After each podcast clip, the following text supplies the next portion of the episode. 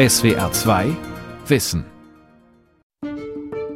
Das Problem ist, wir haben es hier mit hochintelligenten, hochprofessionellen Menschen zu tun, die allerdings auch ein hohes Maß an krimineller Energie haben. Bueno, yo creo que es sind sehr maskuline Welten, in denen Testosteron und Individualismus herrschen und es keine Vorstellung vom Gemeinwohl mehr gibt.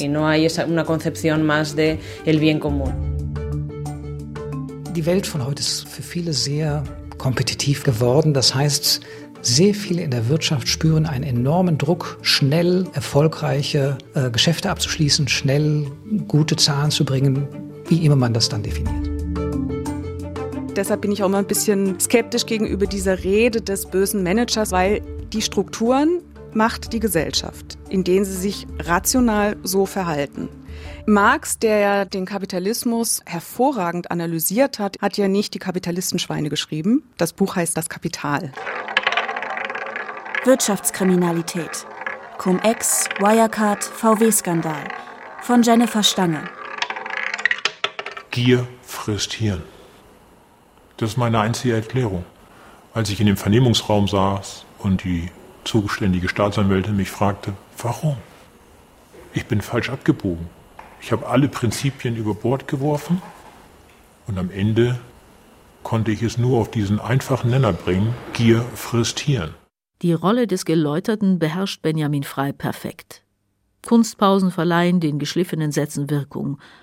In der Fernsehdokumentation des gemeinnützigen Recherchezentrums Korrektiv trägt Frei weißes Hemd, dunkles Jackett, Maske, Brille und Perücke. Der Name ist ein Pseudonym. Er erzählt aus der Welt, die er betrat, als er nach seinem Jurastudium in einer renommierten Wirtschaftskanzlei anfing. Kaum zu glauben. Ich habe auch sehr hohe Prinzipien gehabt, was das Juristische betraf. Ich bin nicht einmal schwarz mit der Straßenbahn gefahren wäre für mich nicht in Betracht gekommen.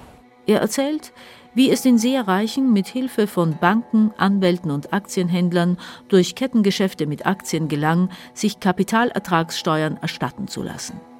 Steuern, die sie gar nicht gezahlt hatten, über Jahre. Der Staat habe zugesehen. Cum-Ex heißt dieses System. Geschätzte 12 Milliarden soll der mutmaßlich größte Steuerbluff der deutschen Geschichte Steuerzahlerinnen und Steuerzahler gekostet haben.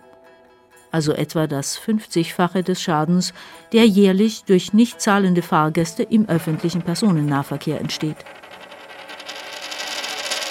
Wie in der Dokumentation trat Frei auch im ersten Cum-Ex-Prozess gegen zwei britische Banker am Bonner Landgericht auf, als wichtigster Zeuge der Staatsanwaltschaft. Frei ist offenbar flexibel. Jahrelang hat er getan, was seine Chefs verlangt haben. Als ihm die Ermittler auf die Pelle rücken, bietet er der Staatsanwaltschaft wenig später ein umfassendes Geständnis und Reue. Wer ein Problem hat, dass wegen uns keine Kindergärten mehr gebaut werden können, da ist die Tür. So lautet einer der prägnantesten Sätze des Gerichtsverfahrens. Frei liegt in seinem Ziehvater Hanno Berger in den Mund. Berger gilt als große Nummer im Cum-Ex-Geschäft. Der ehemalige hessische Finanzbeamte wechselte die Seiten, um Superreichen zu helfen, Steuern zu sparen. Besonders gut sei er darin, hat Berger dem Handelsblatt gesagt. Er halte sich außerdem für unschuldig. Trotzdem versteckt er sich seit Jahren in einem Schweizer Bergdorf vor der deutschen Steuerfahndung und der Staatsanwaltschaft, so jedenfalls berichten es Medien. Für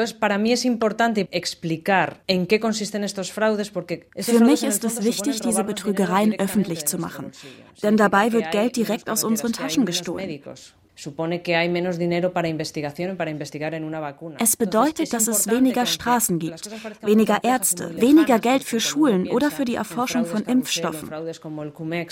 Obwohl Dinge wie Cum-Ex oder das Umsatzsteuerkarussell sehr komplex sind, sollte man wissen, das hat etwas mit uns zu tun. Die spanische Journalistin Olaya Argueso Perez recherchiert seit Jahren im Wirtschafts- und Finanzsektor. Sie ist Chefredakteurin von Korrektiv in Berlin, einem Recherchezentrum und unabhängigen Journalistenprojekt, das Missstände in der Gesellschaft aufdecken will. Vorher arbeitete Argueso Perez an Recherchen zu Cum-Ex und sogenannten Umsatzsteuerkarussellen, ein weiteres europaweit beliebtes Steuerbetrugsmodell. Es gibt immer diejenigen, die im Gesetz nur die Möglichkeiten suchen zu betrügen. Da wir also nicht in einer idealen Welt leben, gibt es gute und schlechte Menschen in unserer Gesellschaft. Banker, Wirtschaftsbosse, Topmanager, Fußballfunktionäre. Einst anerkannte führende Mitglieder der Gesellschaft, jetzt Symbole der Gier, der Rücksichtslosigkeit und moralischen Verkommenheit und offenbar voller krimineller Energie. Man denkt an Hanno Berger oder Chief Operating Officer und Wirecard-Vorstandsmitglied Jan Marsalek, beide abgetaucht. Wirecard war das Fintech-Unternehmen made in Germany. Der Zahlungsdienstleister verdiente sein Geld anfangs in der Glücksspiel- und Pornobranche, stieg in den DAX auf, galt als Vorzeigeunternehmen und wurde stets begleitet von Betrugsvorwürfen, die in Deutschland niemand hören wollte. 2020 steht das Unternehmen am Abgrund. Eine Summe von über drei Milliarden Euro könnte fehlen. Marsolek werden Bilanzfälschung, Marktmanipulation und Betrug vorgeworfen. Dazu kommt ein bunter Strauß abenteuerlicher Geschichten, die das Bild des Bösewichts abrunden. Einer muss schuld sein, und ich qualifiziere mich ganz ausgezeichnet dafür. Das Handelsblatt zitiert aus einer privaten Kommunikation Marsaleks mit einem Vertrauten am 21. Juni 2020. Er soll darin auch geschrieben haben, dass er die Vorwürfe gegen ihn nicht bestreitet. Vielmehr ließ Marsalek vorerst nicht verlauten. Viele Menschen fragen sich, was passiert in diesen Köpfen? Wie ticken diese Schurken? Verblüffenderweise liefert die Forschung auf diese Fragen kaum Antworten. Dabei konstatierte der hessische Generalstaatsanwalt Dr. Fritz Bauer bereits in den 60er Jahren, dass die Auflehnung der Angehörigen der Mittel- und Oberschicht gegen Gesetze aus Gewinnsucht psychologische Fragen aufwerfe. Streben nach einem hohen und höheren Sozialstatus, ungebändigter Wille zur Macht über Menschen und Sachen kann durchaus Folge von Komplexen, auch Minderwertigkeitskomplexen sein. Angst und Sadismus kann sozusagen sublimiert werden. Sexus und Sexusersatz können eine Rolle spielen, womit wir mitten in der Psychoanalyse wären. Das war Spekulation. Bis heute gibt es wenige gesicherte Erkenntnisse zu Motiven und Charakteren von Wirtschaftsstraftätern. Vor allem sind es populärwissenschaftliche Versuche, Persönlichkeitsmerkmale und Charaktertypen zu bestimmen. Am Tatort Markt, also in der Welt der Wirtschaft, sehen Sie ganz überwiegend Narzissten am Werk erfolgsorientierte, egozentrische Angeber, die sich bewusst über Regeln und Gesetze hinwegsetzen, um eigene materielle Ziele wie einen hedonistischen und luxuriösen Lebensstil zu verwirklichen. Als eher farblos beschreibt hingegen Britta Bannenberg, Professorin für Kriminologie an der Universität Gießen, den durchschnittlichen Täter im Bereich Wirtschaftskriminalität ehrgeizige, berufsorientierte Männer zwischen 30 und 50 in Entscheidungspositionen, die mit grundsätzlich legalen Wertvorstellungen in unauffälligen Sozialstrukturen leben. Sie gelten als korrekt, eher penibel und kompetent. So wie der 53-jährige Jurist, der die Zentralstelle zur Bekämpfung von Kriminalität im Gesundheitswesen in Frankfurt am Main leitete bis er im Juli 2020 festgenommen wurde. Verdacht auf gewerbsmäßige Bestechlichkeit. Bannenberg kennt den Mann. Es hat mich schon ein bisschen schockiert, weil es eine Person ist, die ich lange kenne und weil ich es gerade von ihm nicht gedacht hätte. Als Kriminologin schockiert es mich viel weniger, weil wenn ich mir meine eigenen Beschreibungen des Täterprofils anschaue, dann ist es gerade der gewissenhafte, der sich als derjenige, der sachkompetent ist, nicht nur vorgibt es zu sein, der sachkompetent ist, natürlich am besten mit dem Metier auskennt und möglicherweise die Seiten gewechselt hat. Also das ist eigentlich nicht so überraschend. Das sprichwörtliche schwarze Schaf gebe es nicht, so die Juristin. Wenn es um Straftaten im Marktgeschehen gehe, zeichne sich ein Bild ab, das eher in komplementären Farben gezeichnet ist, wie auf einem Negativfilm. Das weiße Schaf, den unkorrumpierbaren Mitarbeiter oder Manager, müsse man also in der Herde schwarzer Schafe suchen, nicht umgekehrt. Ein Bild fast kühn genug, um den Abgasskandal in der Automobilindustrie zu fassen. Fast. Denn Es gibt keine deutsche Automarke, die nicht wegen manipulierter Abgaswerte Bußgelder zahlen musste. Das hat schon Philipp Zimbardo wunderbar beschrieben, dass es Einzelne gibt, die sehr bei sich sind und die bestimmte Dinge einfach nicht machen, die daran auch gar nicht so ein Interesse haben. Und warum haben sie das nicht? Weil sie in diese Gruppen, die gesellschaftlich als relevant gelten, gar nicht so eingebunden sind und sie persönlich das Bedürfnis nicht so haben, dort zu glänzen. Das trifft aber für die meisten Menschen nicht zu. Die offiziellen Zahlen spiegeln Britta Bannenbergs düstere Sicht ganz und gar nicht. Laut BKA-Daten sind Straftaten im Kontext wirtschaftlicher Betätigung in den letzten zehn Jahren um ein Drittel gesunken. Nur etwa ein bis zwei Prozent aller polizeilich erfassten Delikte entfallen auf Wirtschaftsstraftaten. Auffällig ist lediglich, dass diese Straftaten 50 Prozent des Schadens ausmachen, der insgesamt durch Straftaten aller Art in Deutschland entsteht. Das Bundeskriminalamt sagt allerdings auch, dass die vorliegenden Zahlen die Wirklichkeit gar nicht abbilden können. Viele Fälle würden direkt von Finanzbehörden und Staatsanwaltschaften übernommen, zudem gäbe es wenige Anzeigen, das Dunkelfeld sei folglich entsprechend groß. Auf den ersten Blick sind auch die Daten der Rechtspflege unverdächtig, der Anteil der eingeleiteten Ermittlungsverfahren wegen Wirtschafts- und Steuerstrafsachen sowie Geldwäschedelikten ist 2019 von 7 Prozent im Vorjahr auf unter 3 Prozent gesunken, so das Statistische Bundesamt. Für die Kriminologin Britta Bannenberg sind das Alarmsignale. Die Zahlen selbst würden wenig über das Kriminalitätsaufkommen, umso mehr aber über die geringen Ressourcen der Ermittlungsbehörden sagen. Potenzielle Täter können sich sicher fühlen. Es war schon immer so, dass Leute ihren Vorteil suchen, wenn sie ihn gefahrlos bekommen können. Wo Britta Bannenberg potenzielle Täter vermutet, sieht Andreas Suchanek Getriebene.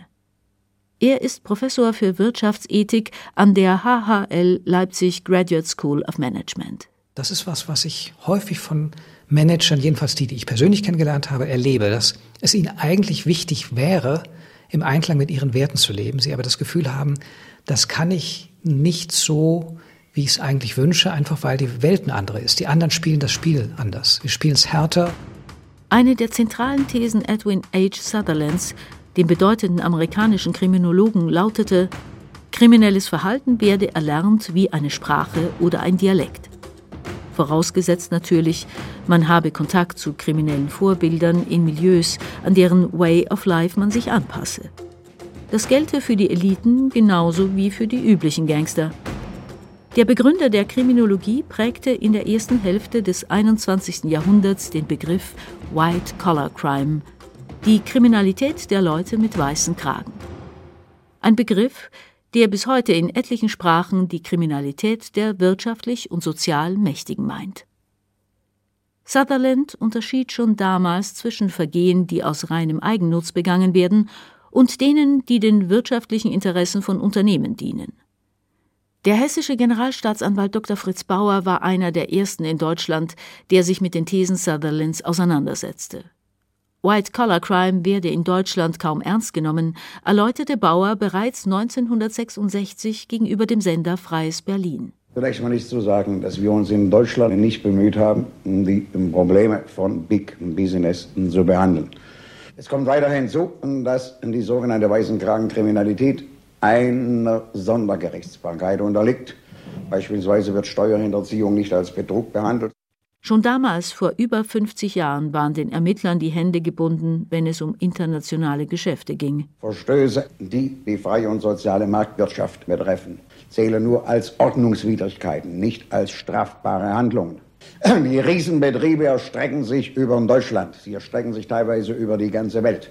Untersuchungen außerhalb Deutschlands sind so gut wie ausgeschlossen. Es sind die nationalen Grenzen. Das ist, wenn Sie mich nun eigentlich fragen, tief bedauerlich, denn die Schäden, die durch die White-Collar-Kriminalität hervorgerufen wird, übertrifft um Millionen, um nicht zu sagen Milliarden, die Schäden, die durch die gewöhnlichen Diebstähle, Räubereien begangen werden. Seit einem halben Jahrhundert hat sich an diesen Missständen nichts wesentlich geändert, bedauert Kai Bussmann. Ja, ich denke, es gibt generell eine große Zurückhaltung, die Kriminalität in den höchsten Kreisen wirklich zu verfolgen, effizient zu verfolgen. Bussmann ist Professor für Strafrecht und Kriminologie an der Universität Halle-Wittenberg. Unternehmenskriminalität zählt zu seinen Forschungsschwerpunkten. Sehr verbreitet sind, wie ja auch Dieselgate gezeigt hat, und letztendlich ist es auch Wirecard, Betrugsdelikte. Das sind eigentlich die häufigsten Kriminalitätsformen, die wir in der Wirtschaft, auch als Wirtschaftskriminalität festzustellen haben. Große Unternehmen, insbesondere auch Entscheider in den Vorständen, beteiligen sich geradezu systematisch an derartigen Dingen. Die jüngere Vergangenheit bietet weitere eindrucksvolle Beispiele. Flächendeckende Korruption im Ausland bei Siemens, Manipulationen des internationalen Finanzverkehrs durch die Deutsche Bank, Verstöße gegen das Kartellrecht durch Preisabsprachen zu Lasten der Konsumentinnen und Konsumenten. Dazu die erheblichen Grauzonen zwischen Legalität und Illegalität, die Unternehmen in Abschätzung von Risiken, Gewinn und Verlust ausnutzen. Bekanntestes Beispiel Internationale Fastfood- und Kaffeeketten zahlen in vielen Ländern keine Umsatzsteuer ganz zu schweigen von den Internetriesen. Genauso wie, was weiß ich, beim Eishockey eben bestimmte Arten von Fouls vielleicht durchgehen, sie werden nicht geahndet. Dann lernt man halt, mit diesen Fouls zu spielen, das ist Teil des Spiels. Marktrationales Verhalten sei ethisch indifferent, erläutert der Leipziger Wirtschaftsethiker Andreas Suchanek. Soziale Konventionen und moralische Zwänge verflüchtigen sich unter Leistungs- und Erfolgsdruck. Lange wurde das nicht als Problem erkannt. Im Gegenteil, Milton Friedman, einer der einflussreichsten Ökonomen des 20. Jahrhunderts, sagte, The social responsibility of business is to increase its profits. Die soziale Verantwortung von Unternehmen liege darin, den Gewinn zu steigern. In Deutschland war es bisher nicht einmal möglich, Unternehmen als Ganzes strafrechtlich zu belangen. Das soll sich mit dem Verbandssanktionengesetz ändern, hofft Professor Kai Bussmann. Dieses Gesetz ist eigentlich schon seit 20 Jahren überfällig, weil wir den besonderen Formen der Wirtschaftskriminalität, die begangen wird, durch Entscheider in den höchsten Ringen der Unternehmen, denen gerecht zu werden, die auch wirklich verfolgen zu können, brauchten wir ein Gesetz, denn vorher war alles verankert nur im Ordnungswidrigkeitengesetz. Also im Grunde genommen wurden hier nur Verwaltungsverstöße sanktioniert, also wie falsch parken. Das neue Verbandssanktionengesetz soll endlich eine angemessene Reaktion auf Unternehmenskriminalität ermöglichen und voraussichtlich 2023 in Kraft treten. Neben Strafen will es auch Anreize zur Selbstkontrolle schaffen.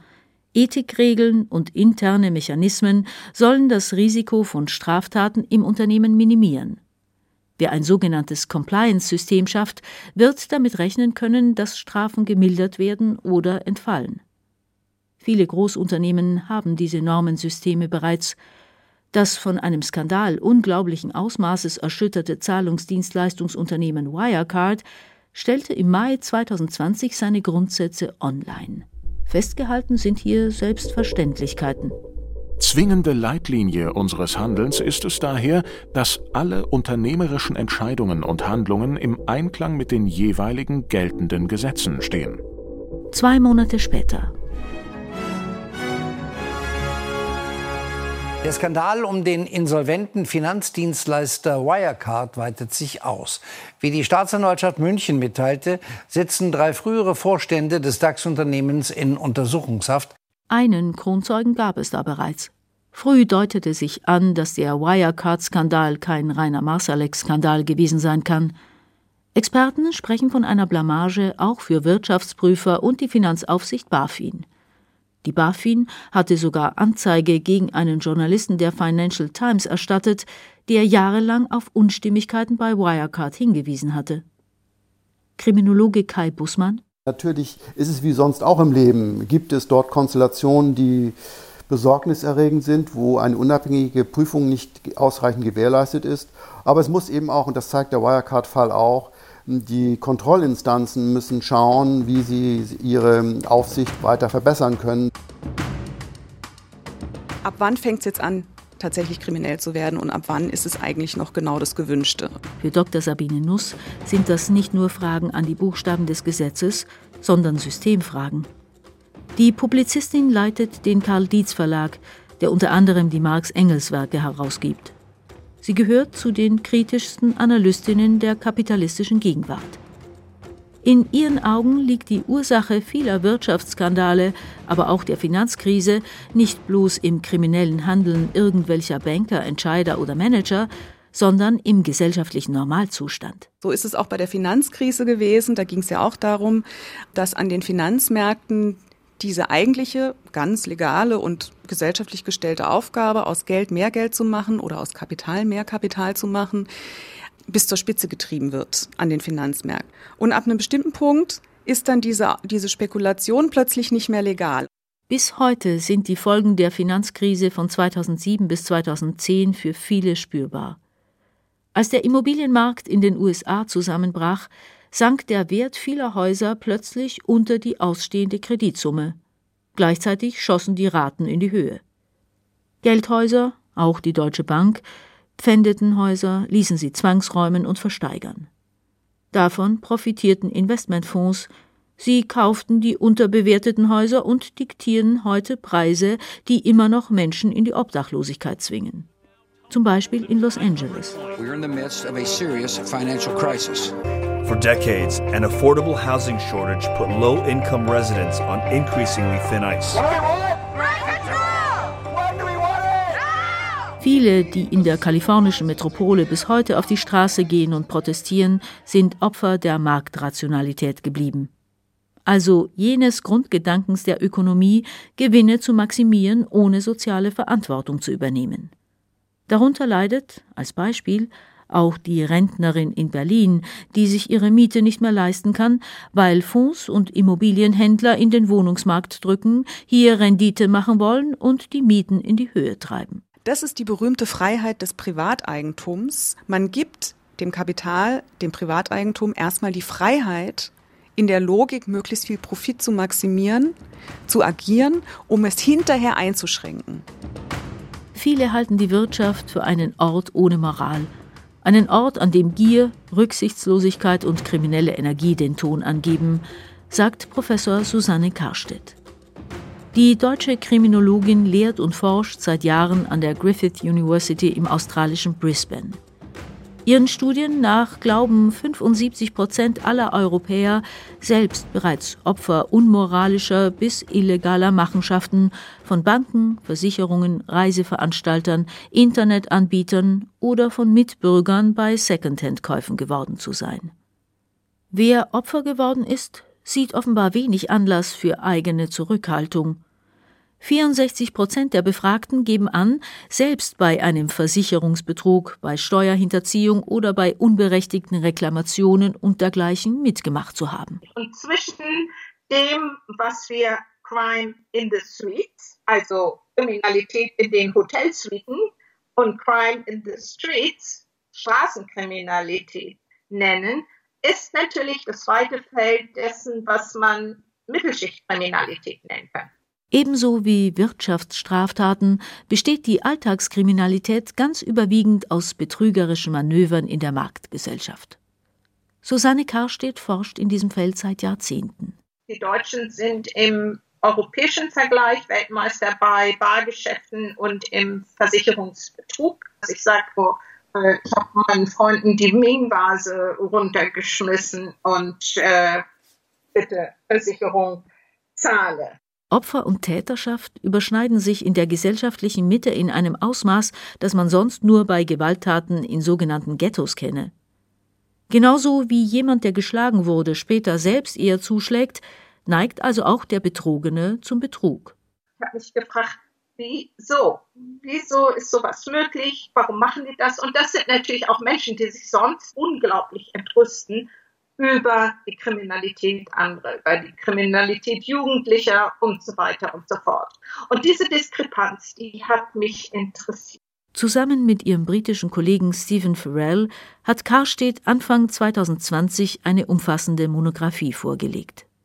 Der empirische Befund Lug und Betrug, die Suche nach dem eigenen Vorteil am Rande der Legalität, sind nicht nur den weißen Kragen vorbehalten, es sind ebenso die Zutaten der Alltagskriminalität der Mittelschicht, sonst unauffälliger, rechtstreuer Bürgerinnen und Bürger. Ursache, so die Autoren, sei eine massive Verschiebung der moralischen Ökonomie. ein Begriff, den der britische Historiker und Marxist Edward P. Thompson prägte und der mittlerweile auch in der Wirtschaftsethik anzutreffen ist. Was Thompson sagt, ist, jedes Marktgeschehen basiert auf einem geteilten moralischen Konsens. Was ist ein faires Geschäft? Was sind faire Preise? Und was ist ein faires Preis-Leistungsverhältnis? Und diese moralische Ökonomie wandelt sich natürlich mit dem gesamten Markt- und Wirtschaftsgeschehen. Und da waren in der Tat seit den 90er Jahren mit der Globalisierung und so weiter große Entwicklungen durch diese moralische Ökonomie verschoben haben. Am Ende der Ära des Wohlfahrtsstaats, wenn die Ungleichheit wächst und die Mittelschicht erodiert, rechtfertige die sonst angepasste Mittelschicht Betrügereien und Unterschlagung als eine Art subversiven Akt. Was mich äh, absolut umgeworfen hat, war, mit welcher Selbstverständlichkeit die Menschen darüber sprechen. Oh, da habe ich aber heute mal prima der Versicherung eins ausgewischt, sagt, das ist so gewesen, was unterschreibt, wird komplett offen verhandelt von ganz, ganz vielen Leuten.